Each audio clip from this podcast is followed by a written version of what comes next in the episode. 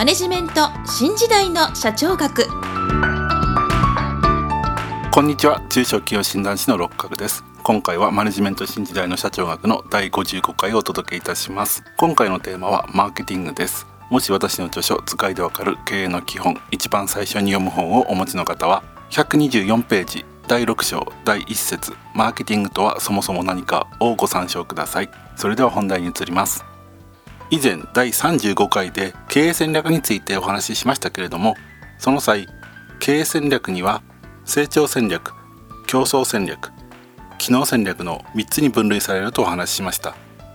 このうち機能戦略には生産戦略販売戦略財務戦略人材戦略などのいくつかの戦略があると説明いたしましたがその中の販売戦略に関わりの深いものがマーケティングです。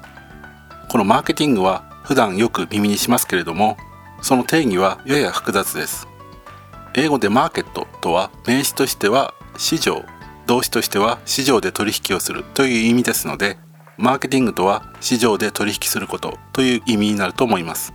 ただしビジネスで使われるマーケティングとはもう少し狭い意味で使われており公益社団法人日本マーケティング協会ではマーケティングとは企業及び他の組織がグローバルな視野に立ち顧客との相互理解を得ながら公正な競争を通じて行う市場創造のための総合的活動であると定義しています。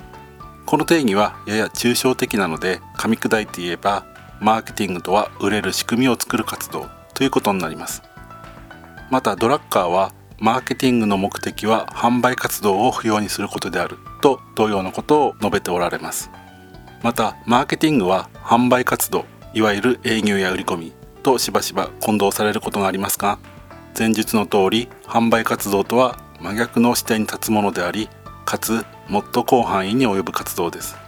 そしてマーケティングの定義も経済活動の時代の変遷に伴って変化してきているなど複雑であることからマーケティングの深い知識については専門書に委ねこの番組ではマーケティングの内容については米国の経営学者であるマッカーシーの提唱したマーケティングの 4P で説明したいと思います。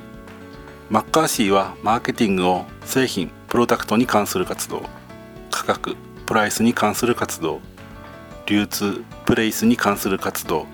販売促進プロモーションに関する活動この4つの P がつく活動に分けています。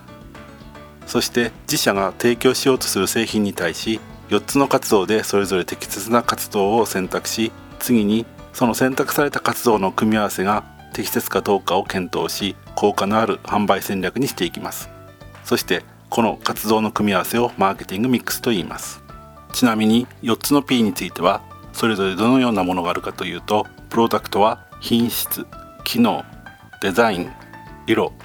大きさ種類の多さなどが挙げられます。プライスについては販売価格値引き額値引き条件代金回収条件などが挙げられます。プレイスについては販売方法販売場所販売対象者販売地域運送方法保管方法などが挙げられます。プロモーションについては販売促進の方法広告の方法